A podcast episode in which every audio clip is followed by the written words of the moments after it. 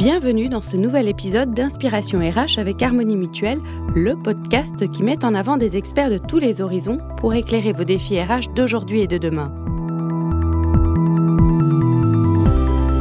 Pilotée par les dirigeants mais déclinée par les collaborateurs, la stratégie d'entreprise donne un cap commun et essentiel à toutes ses parties prenantes. Elle donne à la fois le sens et du sens Comment embarquer et fédérer les équipes autour de votre stratégie d'entreprise Comment la faire au quotidien et à long terme Comment co-construire un projet On en parle aujourd'hui dans Inspiration RH avec Valérie Jaouen qui a fondé en 2018 son cabinet à Mario. Au quotidien, Valérie Jaouen accompagne les dirigeants qui sont sur le chemin de créer une entreprise à mission. Bonjour Valérie Jaouen. Bonjour Géraldine.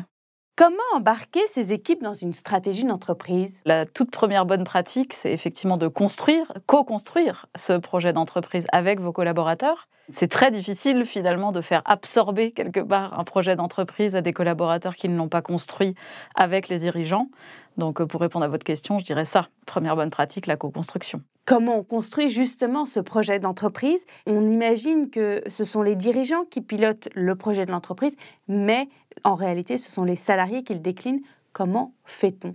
Alors exactement, vous le dites euh, très bien, c'est effectivement d'abord euh, les dirigeants, donc euh, le comité de direction, qui sont responsables de construire et de donner la ligne directrice à, tous les collaborateurs de l'entreprise. Néanmoins, il y a un certain nombre d'étapes où c'est tout à fait possible d'embarquer notamment les managers, donc souvent les N-1 du comité de direction, comme on les appelle, mais aussi les collaborateurs. Moi, ce qui me semble important comme cadre, et moi j'aime bien travailler comme ça sur la co-construction, c'est de travailler sur trois niveaux. Le premier niveau étant le pourquoi, vous l'avez dit, le sens, c'est-à-dire déjà se poser la question de pourquoi est-ce qu'on met en œuvre ce projet d'entreprise, quelles sont les croyances qui nous portent tous, euh, quel est le cap qu'on veut atteindre et donc euh, d'embarquer les collaborateurs par le biais du sens. Ensuite, la deuxième brique euh, qu'il faut poser dans la co-construction, c'est le comment, c'est-à-dire comment est-ce qu'on va décliner ce projet qui peut être un peu abstrait au niveau du pourquoi. Hein. Quels sont les process qu'on va mettre en place Quelles sont les valeurs avec lesquelles on veut vivre au quotidien Tout ça, c'est de l'ordre de la manière de faire, du tour de main de l'organisation. Ça aussi, c'est important de s'aligner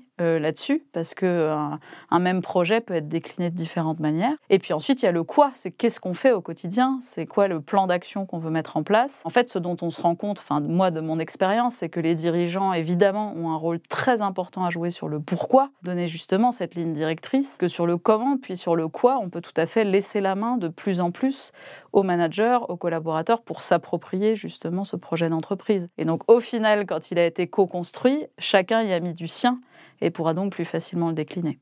Comment alors ce pourquoi, ce comment, ce quoi appartiennent euh, aux managers? Alors c'est une très bonne question. Euh, moi, c'est un sujet que j'aime beaucoup travailler avec mes clients. C'est la question de la singularité. En fait, une entreprise, on l'appelle aussi une personne morale. Euh, donc il y a quand même cette référence à la personne que je trouve intéressante. Et donc tout comme une personne, une entreprise a sa propre manière de faire, ses propres croyances, ses propres process, etc. Et donc moi, dans ces processus de co-construction, j'encourage mes clients justement à se poser la question dans quelle mesure ce projet d'entreprise nous appartient à nous et ne pourrait pas être déclinable sur n'importe quel concurrent du secteur, mais euh, de se poser la question de qu'est-ce qu'on on fait nous que les autres ne font pas. À l'inverse, si nous, on n'existait plus sur le marché, euh, qu'est-ce qui manquerait finalement à notre marché? Et le petit plus qu'on apporte, c'est une question transverse finalement qu'on peut se poser dans ces processus de co-construction. Valérie Jaouen, pour réussir cette co-construction justement dont vous nous parliez, euh, quelles sont les bonnes pratiques? Alors la co-construction de manière générale, quand on la pratique peu, euh, ça vient chercher euh, pas mal de choses, y compris personnelles. Lesquelles? À différents niveaux. Hein. Moi je dirais qu'au niveau du dirigeant, bien sûr, ça demande du lâcher prise, ça demande aussi de peut-être faire confiance davantage à ses collaborateurs, à ses managers, se rendre compte aussi qu'on n'est pas le seul à porter la totalité de son entreprise sur ses épaules. Et donc ce que j'observe, hein, une fois de plus, c'est que euh, quand on met en pratique des principes de transparence, d'alignement, de dire les choses telles qu'elles sont en considérant que tout le monde peut comprendre les difficultés aussi auxquelles peut faire euh, face une entreprise, ça, fluidifie énormément la co-construction. Je me souviens de certains dirigeants notamment qui euh, parlaient vrai et étaient capables de dire à leurs collaborateurs, bah là, on va aller dans telle voie parce que sinon l'entreprise va péricliter. Et ça, c'est des choses qui créent aussi un lien vraiment particulier entre un comité de direction et des collaborateurs qui sentent cette confiance et qui du coup se sentent aussi plus, responsable quelque part. Il y a aussi cette histoire de monter en conscience, on va dire, de tous les collaborateurs qui euh, doivent s'en saisir pour prendre toute leur place dans la co-construction. Donc je dirais vraiment ça, co-responsabilité quelque part, et puis euh, transparence dans la mesure du possible tout au long du processus. Valérie Jaouen, qu'est-ce qu'apporte la co-construction aux dirigeants concrètement? Je dirais plusieurs choses. Moi, ce que je remarque dans mes accompagnements, c'est que souvent le dirigeant peut se sentir un petit peu seul dans la construction, dans la mise en œuvre du projet stratégique. La co-construction, finalement, d'une certaine manière, elle répartit un petit peu la charge. C'est-à-dire qu'on passe d'une situation où le dirigeant est seul responsable à la fois de la construction, de la mise en œuvre et du pilotage de sa stratégie pendant trois ans, à finalement un dirigeant qui met de l'effort au départ sur le pourquoi pour donner le cap, pour donner le cadre de ce futur projet stratégique et qui ensuite va petit à petit déléguer l'exécution, le comment, le quoi à ses managers d'abord, puis à ses collaborateurs. Donc finalement, pour répondre à, votre question, je dirais de la sérénité, la première chose. Et puis évidemment, la deuxième, c'est bien sûr euh, des idées qui peuvent être différentes des siennes.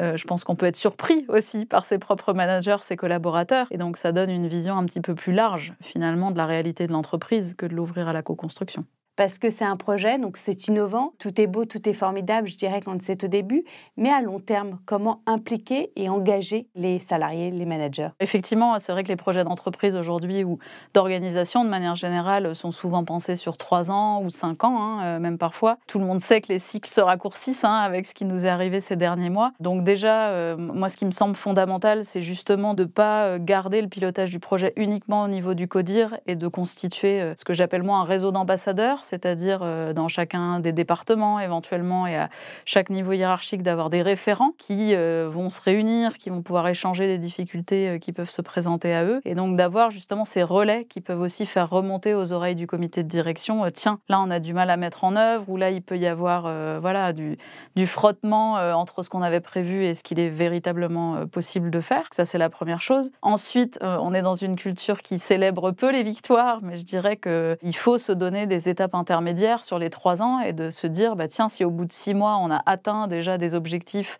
et bah, juste de se le dire, ça fait du bien. Ça remet de l'énergie aussi de, alors j'appelle ça célébrer les victoires, comme sur le Tour de France, de se dire, euh, on n'est pas obligé de gagner le maillot jaune, pour autant on peut gagner des victoires parfois, et puis euh, ça permet d'emmagasiner de l'énergie pour quand on les perd. La dernière chose, c'est de réinterroger peut-être aussi le projet d'entreprise euh, régulièrement, de prendre du recul justement par rapport au changement de l'environnement, par rapport à ce qui peut nous arriver, et pas coûte que coûte suivre une feuille de route. Je le dis comme ça de manière un peu caricaturale, mais parfois quand le projet est écrit, on a envie d'aller au bout. Et malgré tout, parfois il faut savoir abandonner euh, certaines actions euh, parce qu'elles n'ont plus beaucoup de sens euh, dans le contexte. Il faut savoir s'adapter. Exactement. Merci Valérie Jaouen.